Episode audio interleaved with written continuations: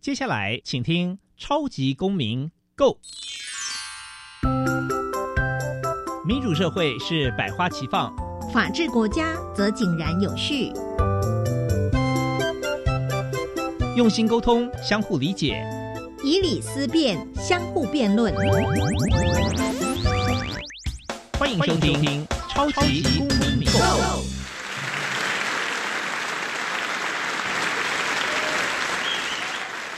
各位听众朋友，大家好，欢迎再次收听《超级公民购》。本节目呢是由教育部所委托，由国立教育广播电台以及财团法人民间公民与法治教育基金会联合直播。没有错，熟悉的声音又是我，我又是共同节目主持人苏格格苏明祥。那本基金会呢，是以民主基础系列以及公民行动方案系列两大出版品为中心，期待可以培育下一代有能力来积极参与并关心民主社会的运作。此外呢，我们也特别关注校园的辅导管教议题。目前出版的两本书，第一本是《老师你也可以这样做》，第二本是《老师我有话要说》，针对校园辅导啊常见的一些法律问题来提供相关的见解给大家做参考。此外呢，我们也经常受邀啊到各级学校去进行教师研习。工作坊也每年固定举办全国公民行动方案竞赛，希望能与各界合作来推广台湾的人权法治教育。接下来我们来收听法治教育广播节目情境剧。哦，他东西不还我，该怎么办？乱弃养动物会违法的吧？网络买错东西能退吗？活处处藏考题，想要欧趴没问题。学习法治，保护你。我的青春不 NG，我的青春不 NG。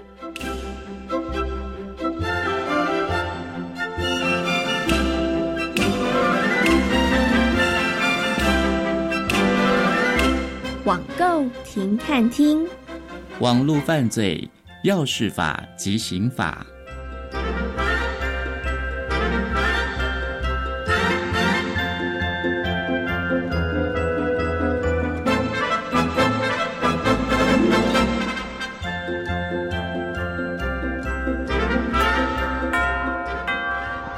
梦梦，你在看什么啊？那么认真。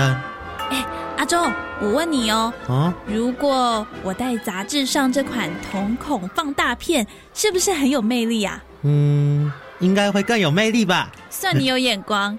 不过这品牌国内好像没有，你帮我上网找一下好不好？嗯，没问题。放学后到我家上网搜寻。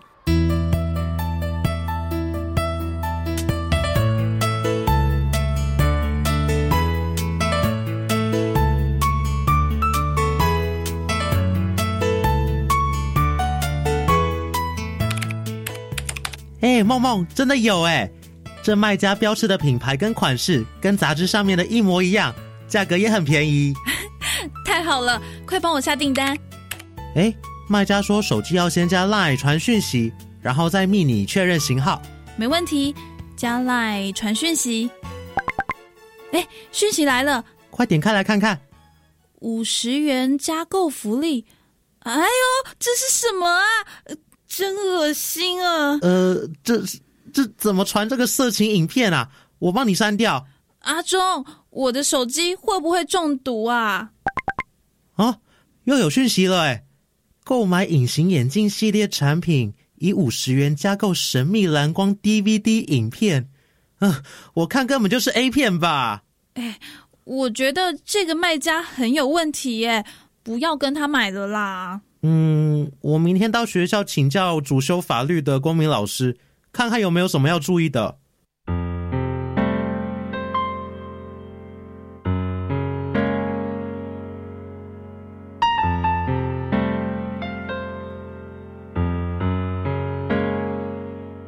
老师，我上网帮梦梦买隐形眼镜，没想到那位卖家却寄一些色情的影片跟链接给梦梦。哎，哦，你们知道？隐形眼镜属于网络违禁品吗？啊，为什么？隐形眼镜不是很普通的东西吗？隐形眼镜在《医疗器材管理办法》的附表中，属于二或三级医疗器材，一日佩戴的是二级，可延长佩戴日期的是三级。医办法第二条规定，二级有中度风险性，三级为高度风险性。一般人无药商执照而贩售隐形眼镜，会违反药事法第二十七条第一项，依第九十二条可以罚三万元以上两百万元以下罚款。可是网络上还是有很多隐形眼镜的广告出现，哎。依卫生福利部公告，只有日戴型每日抛弃式隐形眼镜，经申请核准后可以刊登广告，但要加注。需经眼科医师处方使用，并定期追踪检查等警语。哦，难怪网络上面的广告还是那么多。老师，虽然你说不能贩卖隐形眼镜，可是那个卖家也没有什么事啊。是还没出事，不是没事。没在台湾贩售，显然是没有取得药事法第四十条之医疗器材许可证。如果卖家是自己从国外输入。则依同法第九十二条，可罚三万元以上两百万元以下罚款。两百万元，哇，罚好重哦！不止罚款，还是犯罪行为呢。依同法第八十四条，未经核准擅自输入医疗器材，或明知是未经核准的医疗器材而贩售或意图贩卖而陈列，可处三年以下的有期徒刑，得并科新台币一千万元以下罚金。哦，那些卖家真的很夸张哎，违法还敢在网络上面登广告。不管是不是合法的医疗器材，同法第六十五条规定，非药商不得为药物广告。药物包括药品及医疗器材，违反者依第九十一条可处二十万元以上五百万元以下罚款。哇，连广告都要罚哦！如果那些隐形眼镜使用时产生危险。或含有毒质、有害物质损害健康，或超过保存期限，那就成为第二十三条所规定的不良医疗器材。老师，不良医疗器材有处罚的规定吗？当然有，依第八十五条，若故意制造或输入不良医疗器材，可处五年以下有期徒刑或拘役，得并科新台币五千万元以下罚金。哎，那如果只是贩卖不良医疗器材呢？第八十五条第二项也规定，若明知为前项不良医疗器材而贩售者，可处三年以下有期徒刑或拘役，得并科新台币一千万元以下罚金。老师，我只是要买瞳孔放大隐形镜片，也需要眼科医师的处方签吗？当然，因为那是为了你的眼睛健康着想。隐形眼镜佩戴不当的话，可能导致角膜受损，影响视力。甚至失明。如果业者不看医师处方签就出售隐形眼镜呢？目前，台北市政府卫生局针对各业者要求，对十八岁以下首次佩戴隐形眼镜的民众，需提供六个月内有效之医师处方签，才能贩售隐形眼镜。若业者违反命令，依消费者保护法第五十八条，可以罚他十五万元到一百五十万元的罚款。哦。还好还没帮梦梦下订单，哎，不过老师，卖家一直传 A 片讯息给梦梦，我明明都跟他说不想买了，那要怎么办啊？卖家传了许多 A 片讯息给梦梦，并且在网络上贩卖色情光碟，这个行为会触犯刑法第两百三十五条散布或贩卖猥亵物品罪，可处两年以下有期徒刑、拘役或并科三万元以下罚金。老师。卖家一直传 A 片到我手机，真的让我感觉很不舒服哎。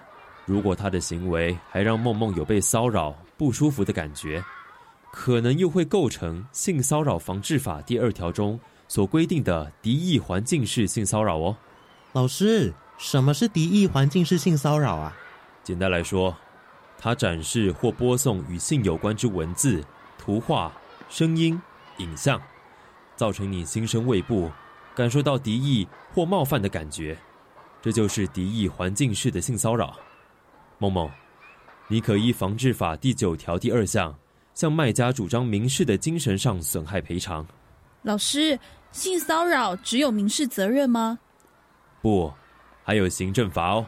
依防治法第二十条，县市主管机关得裁罚一万元以上十万元以下罚款。阿忠。我们快将那位卖家封锁啦！他真的不是个好卖家。如果卖家的隐形眼镜属于不良医疗器材的话，你们可以向卫福部食药署举发。医药事法第八十一条，政府会有奖励的。嗯，我们去举发他，以免他人受害，说不定还能赚到奖金哦。网络购物要小心，也不要随便在网络上转卖违禁的二手货，例如盗版光碟、盗版书、盗版软体、医疗器材，或者引用正品商标转卖二手货等等，这些情形也都会触法哦。嗯。看来买东西、卖东西也是门大学问呢。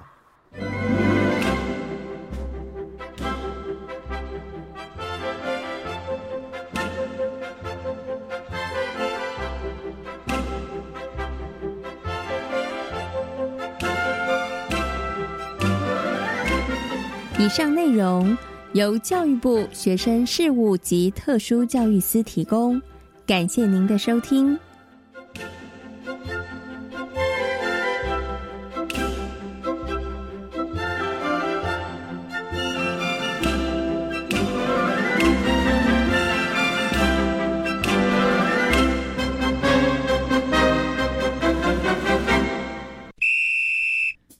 小小公民停看听，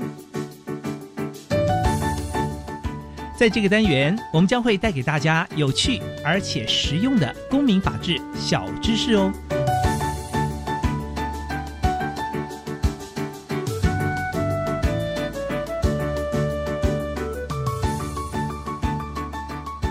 本周小小公民庭看厅要为您介绍的是福伦和平奖学金。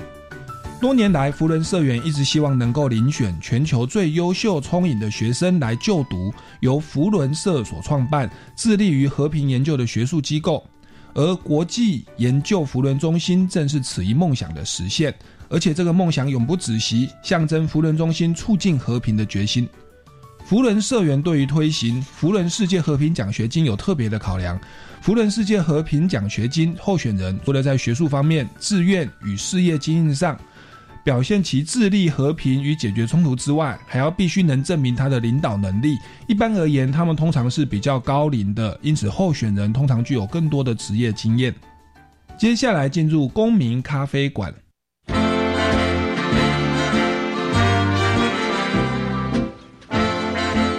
民咖啡馆。倒杯咖啡，跟我们一起在公民咖啡馆分享近期最具代表性的公民时事。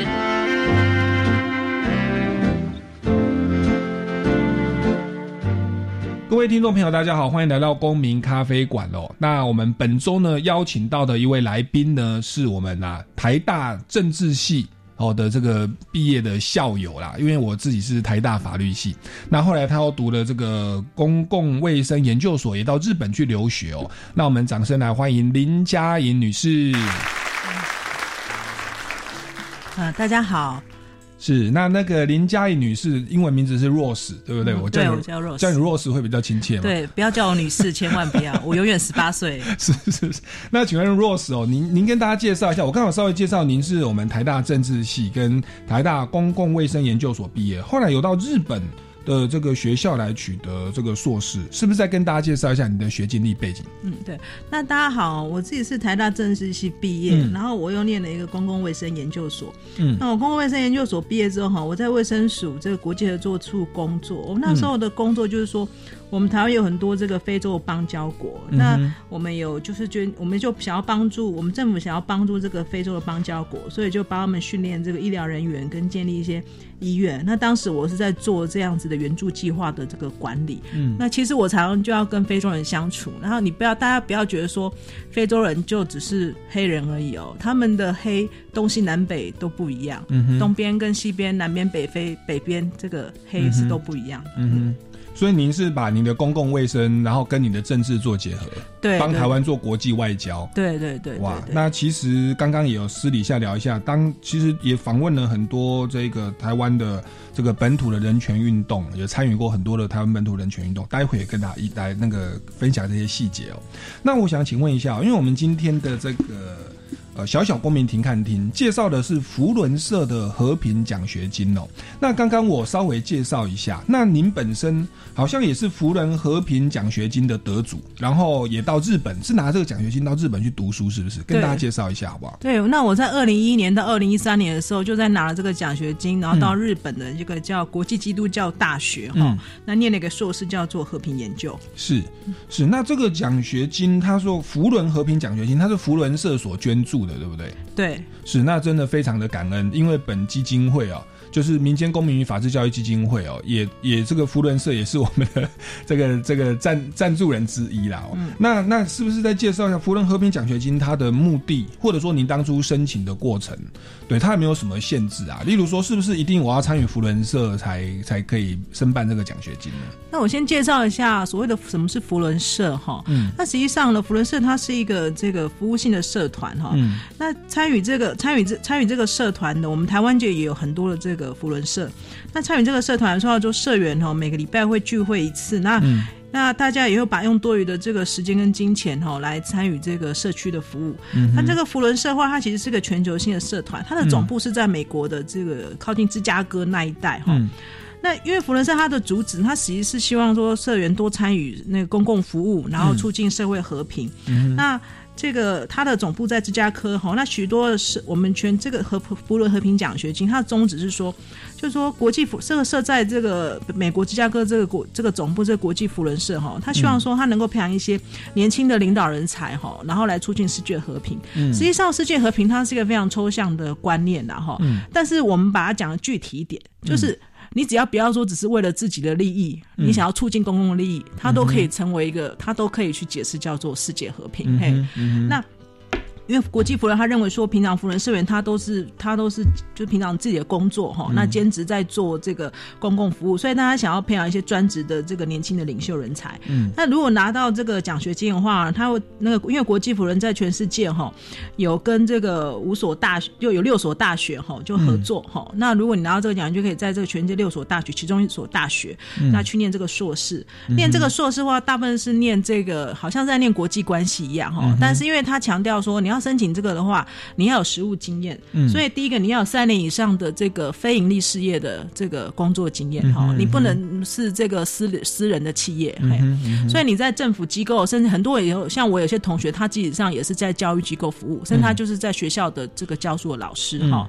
你只要有这个三年以上的这个非非盈利事业的这个工作经验哈，然后还有说你当然要会英，你要会有两种语言的，因为他所有的这个学硕士学位都是念英文的。嗯，那实际上我算在日本读书，我念两年哈。嗯，我我的同学跟老师没有日本人啊，全部都是欧美人士。你本身就会日文的，我不会日文啊。那你这样怎么有办法毕业？我没有那个学 那个学位完全都是念英文的哦。是，所以我的老师同学是没有日本人。OK OK。但是我在那两年内也是把日文学起来了。那后来也是有用日文在这个日本的福伦社演讲。是是。好，那所以去念这个念这个书的话，就是你如果你有拿到全额奖学金，你可以去念两年的硕士，然后再来暑期的话，暑期的话会安排到你。到安排你到这个国际性的政府或非政府组织去实习，哦，那平常的话也会就说当地国家的福伦社的社员，他会当你的算是一个协助你，有些像监护人一样啦，哈，带你去参加福伦社的会议，或者安排你到很多的这个。公共的组织哈去演讲哈，因为我那时候有到日本的那种市，就是算是好像市政府区公所担任市民讲座去那边演讲这样子。然后呢，那这个你要你要申请这个奖学金的话，除了说你这个你你除了有这些这些学经历的条件之外哈，你还不能是福伦社的社员哦。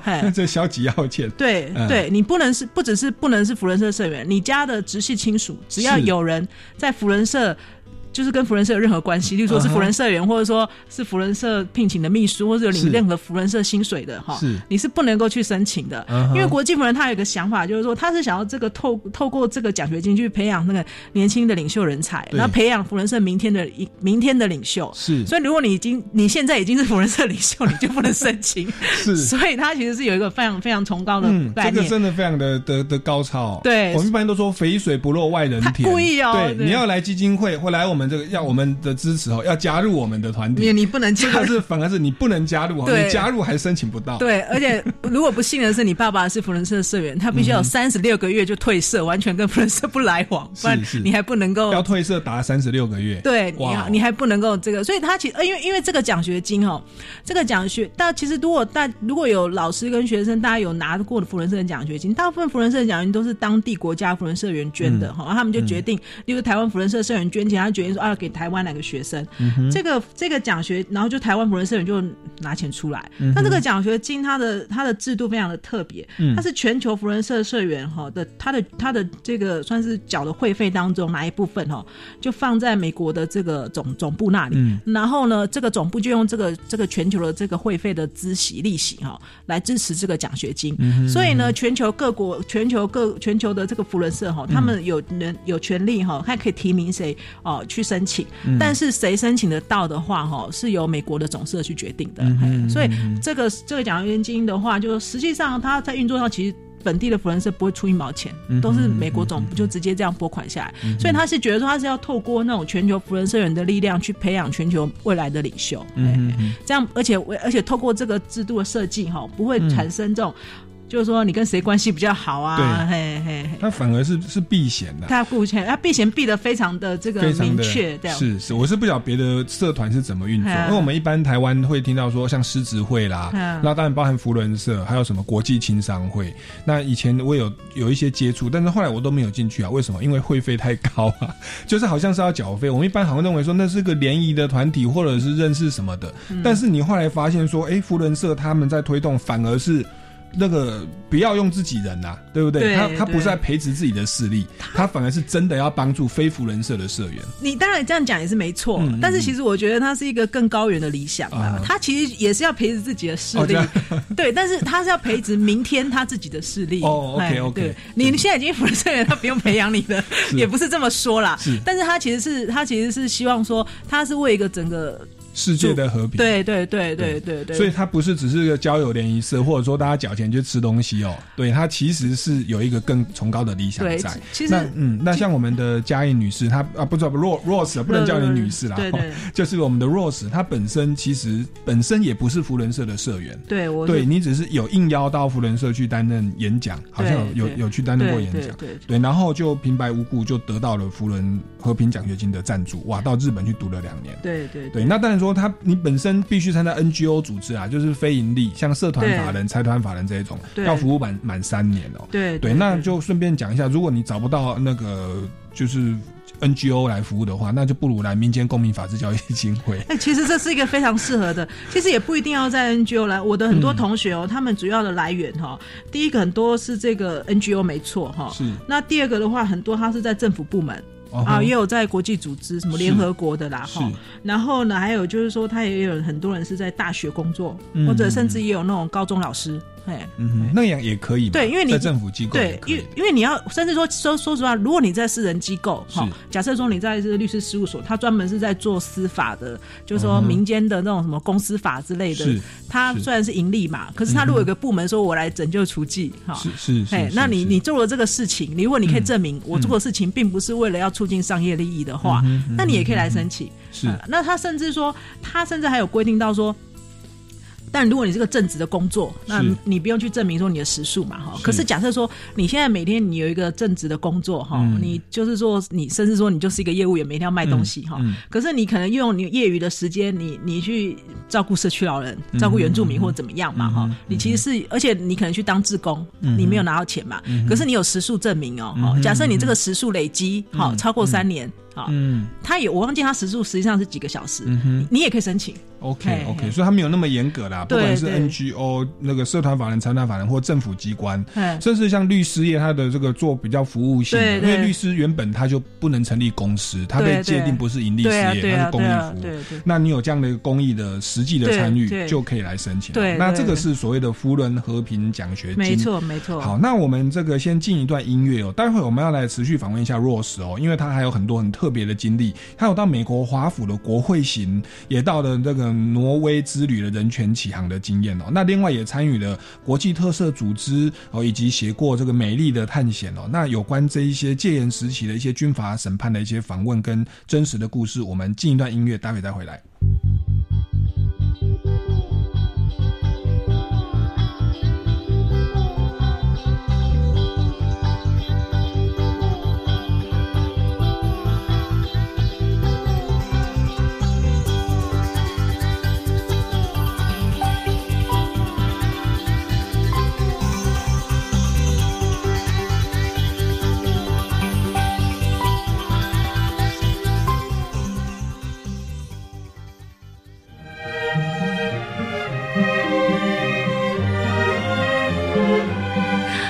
听朋友，你可知道科学家爱因斯坦他擅长演奏小提琴，并且公开说过他的智慧是来自音乐的熏陶吗？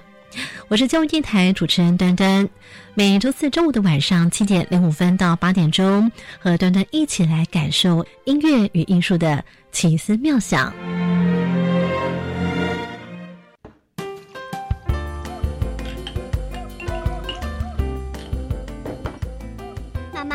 们的学校教室最近被改造了耶！哦，有什么不一样啊？啊，不都就是教室？才不一样呢！原本填满东西的窗户跟墙都被打开来了，光线从窗外洒进来。我们的学校真漂亮啊！哇，真的啊！台湾进步喽！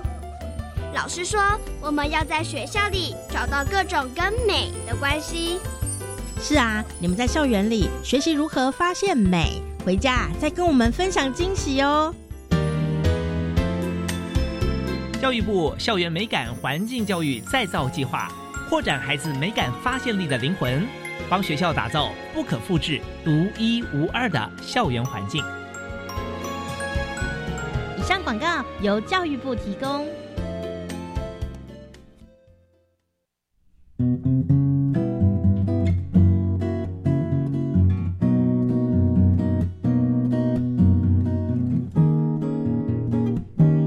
我是苏命苏米恩，你现在收听的是教育电台。Open your mind，就爱教育电台。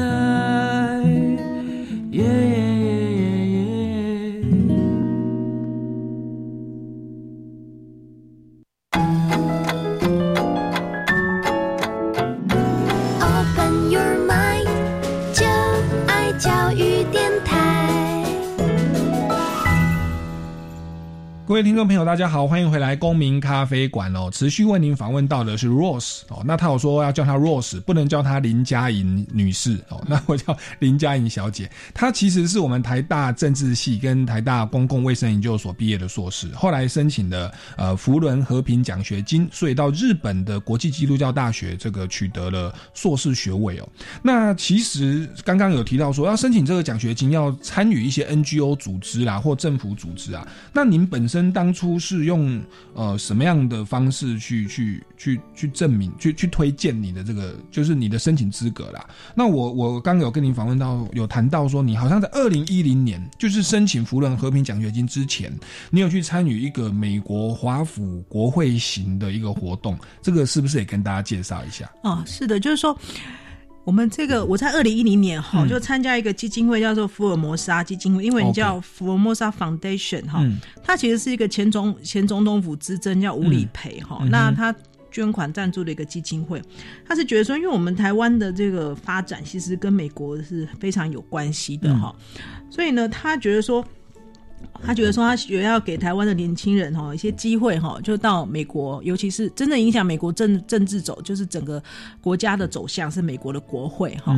所以他那时候就赞助了一个这种暑期的计划哈，就是。两个礼拜的计划哈，这两个礼拜的计划当中，他在台湾就选出一些年轻人。那他在美国，因为我们台湾大概二三十年前甚至更早，很多台湾人移民到美国去，所以他们的小孩已经是美国公民，是有投票权的，甚至就是有权利去选这个美国的国会的议员哈。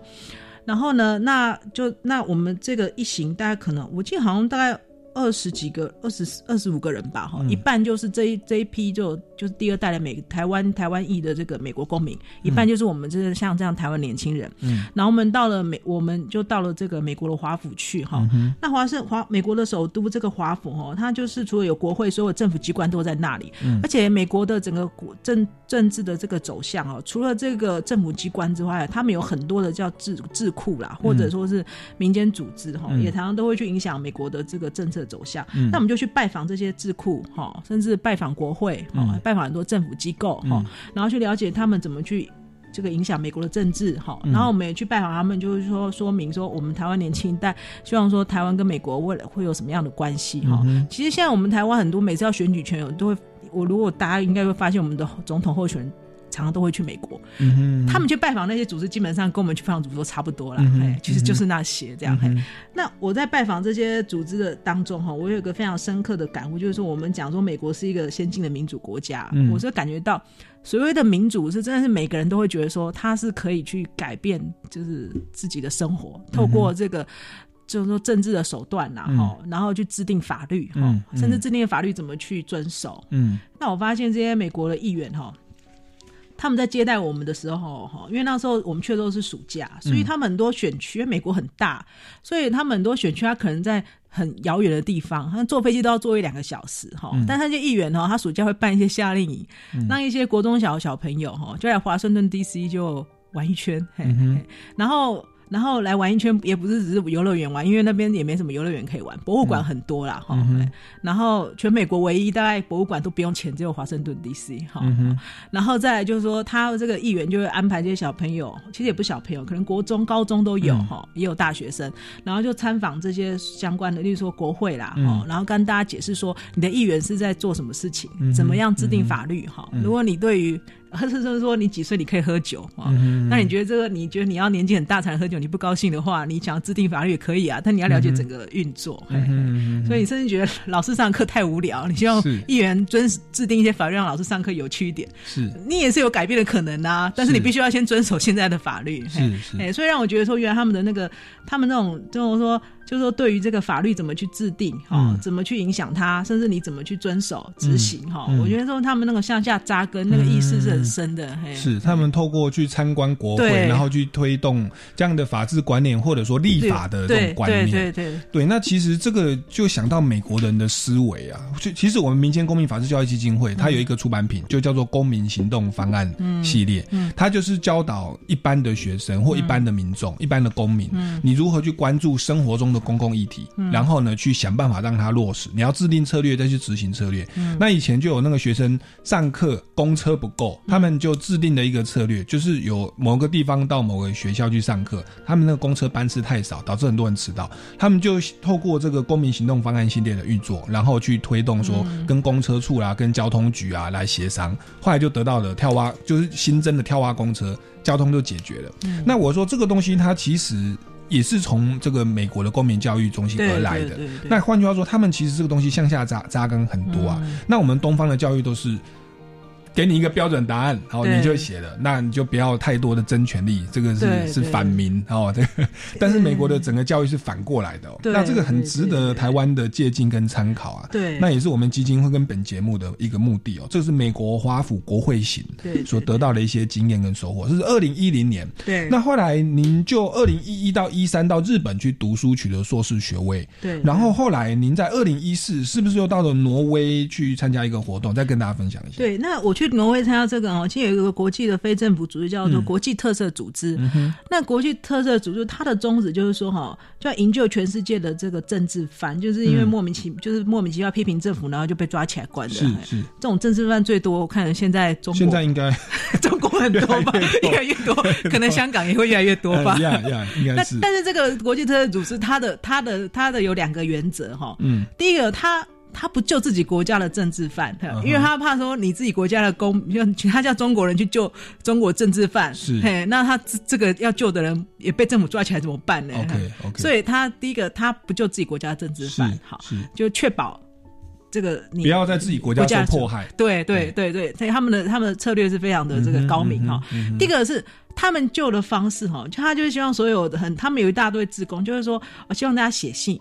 或者是打电话，现在有网络嘛，用什么方法哈，你就去，你就要你就要去告诉那个国家的执法者，警察也好啊，总他们国家总统写信也就是好像就是那种人海战术，拼命写信，拼命打电话，就是我们非常关切你这个。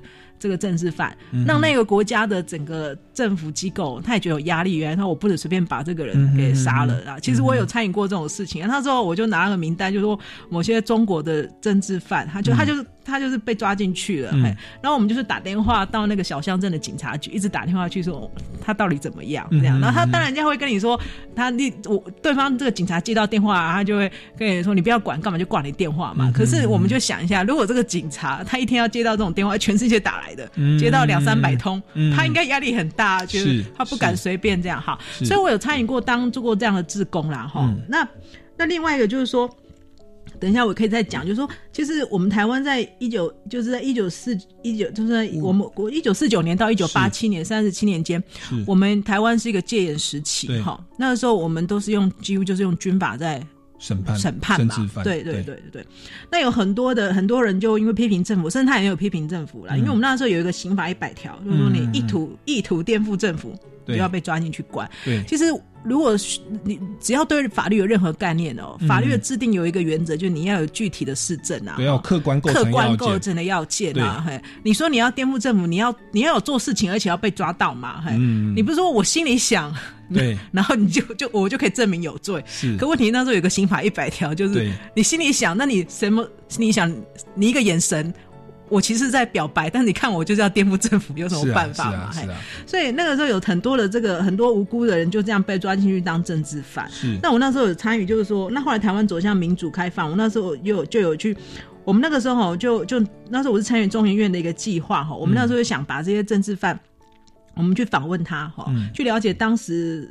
国家是怎么样透过这种法律哈去破坏人民的这个人权？嗯，那我们那时候有调出了那个很多的军法的判决书、判决书啊，里面就写一大堆啊，什么意图颠覆政府。嗯嗯，那我们就去拜访这些，我就是去拜访这些老先生哈，然后透过他们这个他们的口述的历史，去了解当时他们怎么受到迫害，发生什么事情，然后去了解到说哦，现在台湾能够走向就是说我们有一个公开的方式可以制定法律哈，然后人民可以去影响政府的决策哈，是一个非常很可贵的事情。是是。那因为我有这个，我有这种经验，就透。那接下来就我又写了一本书哈，就是一个叫做。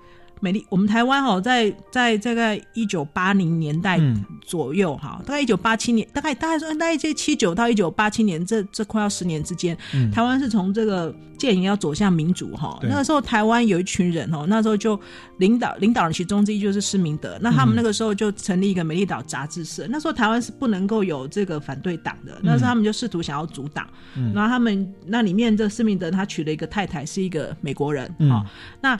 他叫艾琳达，哈，那他们就他们就在高雄就举办人权的游行，哈，然后举办完之后，所有人都被抓了。那因为艾琳达是美国人，嗯，所以他们有被抓。是不同的人权标准。对 对，你看，然后他就，然后他就，他就，他就被驱逐出境，但他就开始到处宣扬说有人被抓了，然后大，然后这个这个要公开审判，不能秘密处决，哈。那他有把他雇佣我，就写了这本书，所以我有这样经验哈，我就跟挪威那边的这个这个，因为这国际特色组织，他在挪威成立一个人权教育中心，嗯，他那时候呢想要推推动一个，就他就那时候就提供奖学金哈，给全世界的这种志工哈，就大家到挪威来，然后。要分享各国的这个人人权的经验。那因为我有我有写这本书，然后我也有这个了解到台湾透过这个访问，这个访问政府方，我了解到台湾怎么从独裁走向民主哈，所以我就这样被选上，就到了挪威去哈。是嘿，那这个去这个挪威哈，他们的这个教育训练计划叫反酷刑。是嘿，他们希望哈，他们希望呼吁全世界的政府哈，他们就在法律上，无论是。就是白纸黑字的法律，或是法律的执行上，哈，都不能对这个就是说被抓进去的犯人或者是嫌疑人，哈，进行酷刑，就不能屈打成招啦，哈，这是最基本的底线，所以他们就是叫反酷刑的这个倡议。那我就是。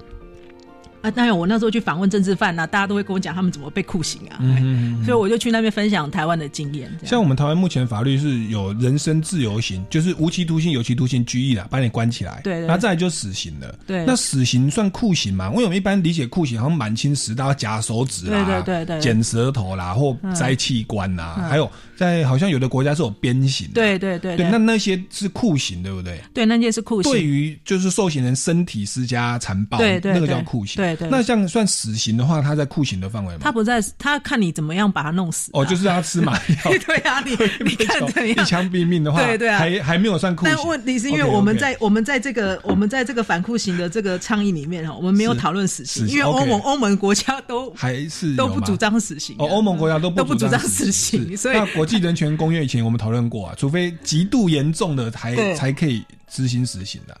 但台湾有一阵子不执行的，然后前阵子又好像又又执行些。对，但是死刑不在酷刑里啦。OK。对，欧盟国际他们也没有去，他他也不他没有去讲这句话，他们是不列入讨论的议程 啦。因为这个死刑是另外的这个议题。是，所以酷刑就是我们一般所谓的求让你求生不能，求死不能。对对，心理上的也是酷刑啊，每天这样给你，就是说日日早白天也问，晚上也问呐。是。哎，晚上不能够审问呐，这个也算是晚。如果你晚上审问一直审问的话，那也算个酷刑。是是。疲劳轰炸也对对对，好，那这个就是一个基本人权的观念，像欧洲乃至国际特色组织都有长期的在在在这个关注。对，那是像台湾，您刚刚所提到说，一九四九到一九八七是戒严时期，对，当时的军阀审判哦，最近其实刚好有一部电影。叫做返校，对对对，那那他其实就是用戏剧的方式去呈现当时白色恐怖的那种状态，用惊悚的方式啦。嗯，对，那这个军法大家可能有的要不太知道，军法审判它其实是我们我们现在是审检分立，就是检察官是属于行政院法务部，法官是属于司法院，所以说法官未必会替检察官背书，是是，所以这样子对被告人权呢，他有多一层保障。哦，就检察官起诉你了，法官可能会判你无罪啊。一般这个叫做有人权保障的司法制度，可是军法审判就不是这样嘛？哦，他的最上级哦，他的军法官跟军事检察官的上级有一个共同的老板叫国防部，对，那国防部又隶属于先总统蒋公，对对，那这个戒严时期指挥官，那换句话说，那我们当时的刑法又是一百条，意图颠覆国土、窃据国土哦，那这样子就成立内乱罪啦。那换句话说，如果那个。长官啊，不要讲谁了哦，就是假设上面的老板你觉得得罪了当局，他说我你脑袋里面这样想，想要颠覆政府，那么那个军法官跟军事检检察官，他们基本上是同一个老板，那对于被告就很没有保障。那我记得这个刑法一百条是后来有一位我们那个陈陈。前总统对不对？哦，他当时在担任立委的时候去推动修正，把刑法一百条就变成说有客观的构成要件，所以现在还要以强暴胁迫去颠覆政府才会构成啊。是是。那我们如果去讲那些东西哦，在节目上讲这些东西，算言论自由，算言论自由，算是有得得得到人权的保障啊。那这个是所谓的人权的部分啊。那你刚刚你也提到说，您您当时有在访问这个，就是帮艾琳达小姐，就是施明德先生的太太，嗯，哦，那。然后来前妻的前妻哦，前前妻是施明德先生的前妻，写这个美丽的探险。对，那您再跟大家再讲一下这些具体的内容好不好？或者说您去访问这些政治犯，有没有哪一些故事值得跟大家分享的？我先讲一个政治犯，我在记得访问一个老先生，他已经九十几岁了吧？然后我去访问他的时候，哈，他就说他那个时候从一九四九年从大陆过来，然后他在大陆的时候还是什么陆军官校的。高材生哈，然后他还准备，他说他那个时候还去来台湾，然后他英文很好，本来说他的长官要好像下个月要送他去美国，哎，然后他甚至相亲有一个女朋友准备要结婚，然后他就说他那天有一天就在院子面跟邻家的小孩在接球玩的时候，然后那个球他拿到，就是球接到了，就忽然就军法军法处的人来了，就把他抓走了，然后他就用刑法一百条，然后就被关了三十年。哇，然后然后从中间他有出来，他说他没有关到三，他说。大概十年吧，哈，但他们十年已经被折磨的身体也不好了，然后当然当年的女朋友也就没有了，所有前程也都没有了，所以，然后他都说他的所有的记忆就停留在那个接球的那个下午，然后而且后来他就后来他也结婚，后来他有结婚成家了哈，但是他他他却娶了一个这个本省的太太哈，但是他绝口不提他曾经发生过的事情，嘿，那我去他家访问的时候哈，连老人家年纪已经九十几岁了吧，哈，嗯。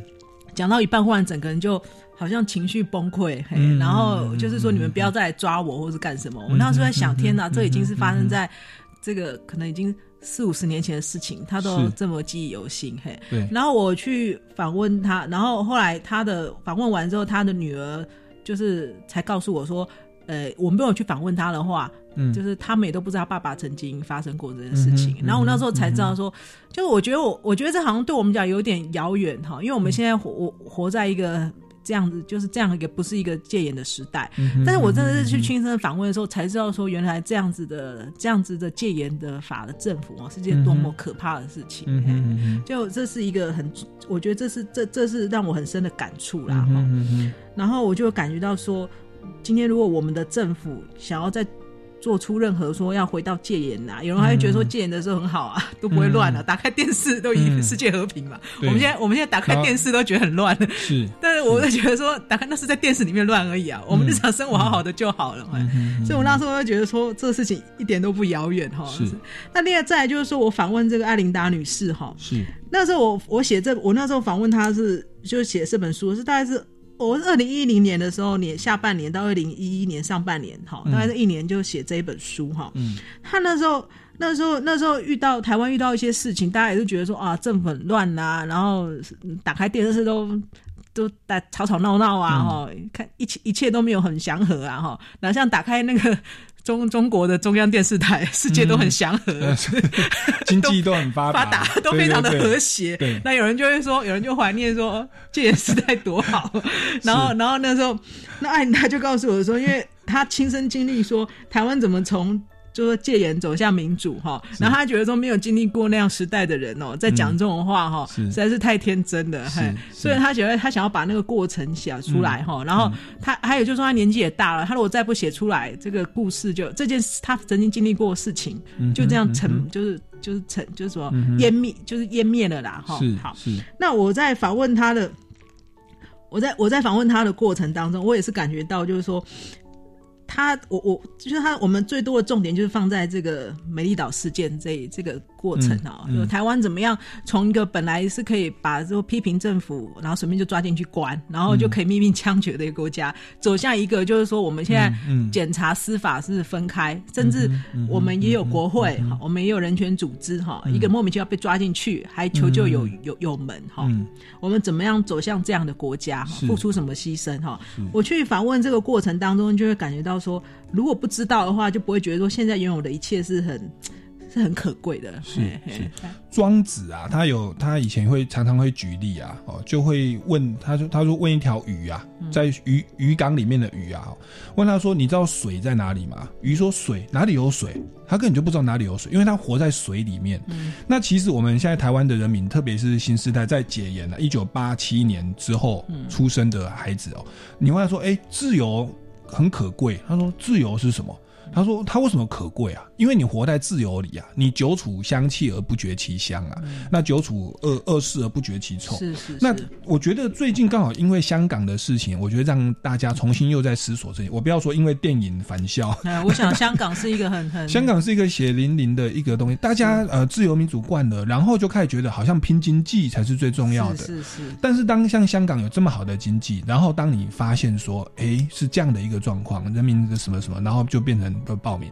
在台湾的我们的节目可以乱骂，对啊，好像很乱。可是，在香港可能以后就不会有人乱骂，因为那些都变报名了。对对，那就变成一社会一片祥和。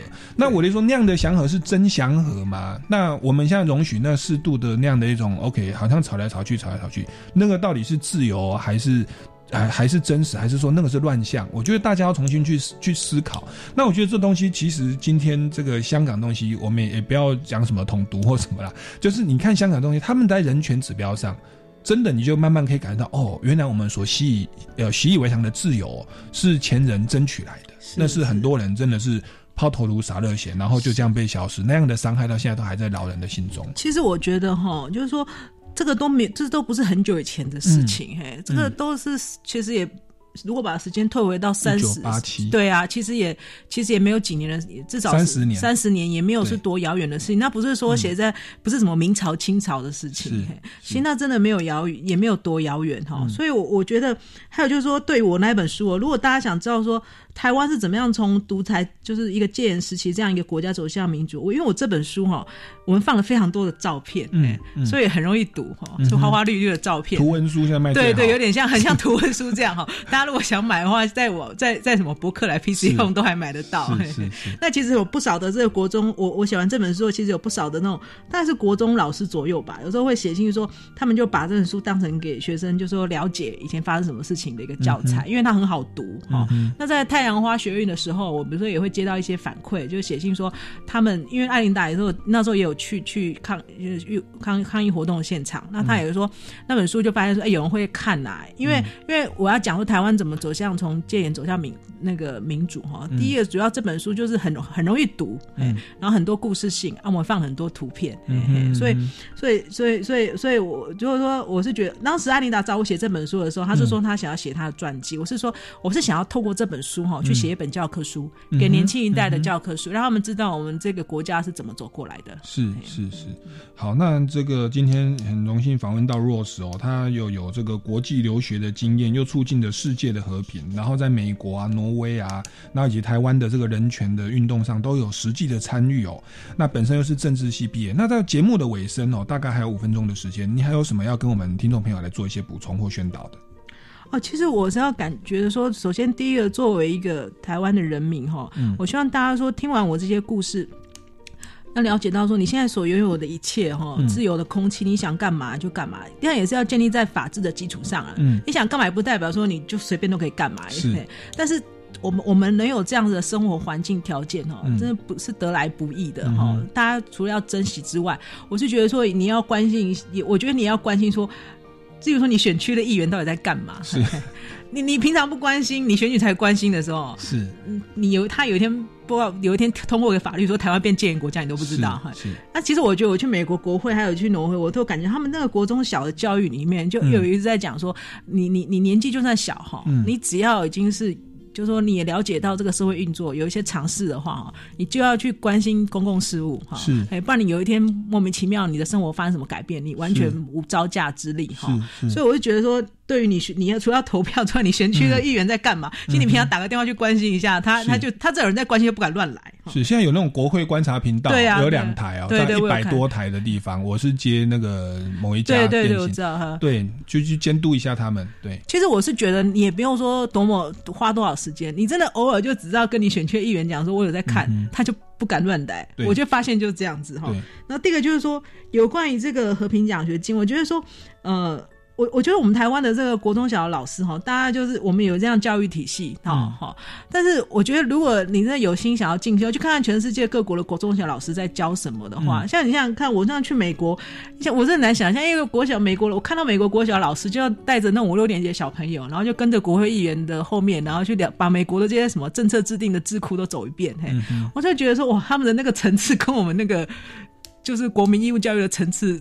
差太多了，所以我觉得说，如果你真的想要。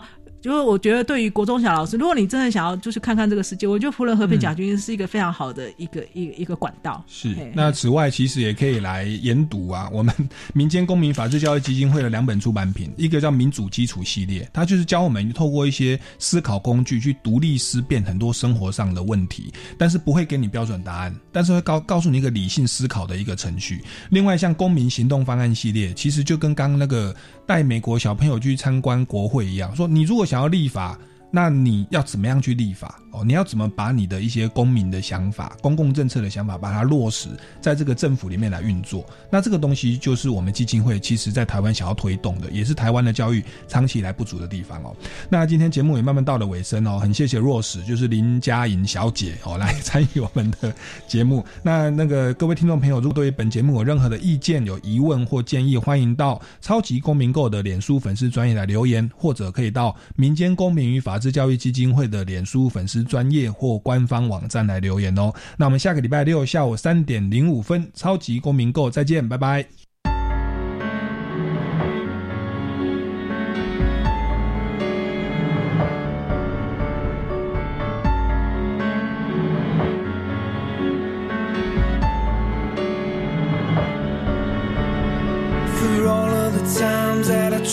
so your was worth the while, so you know.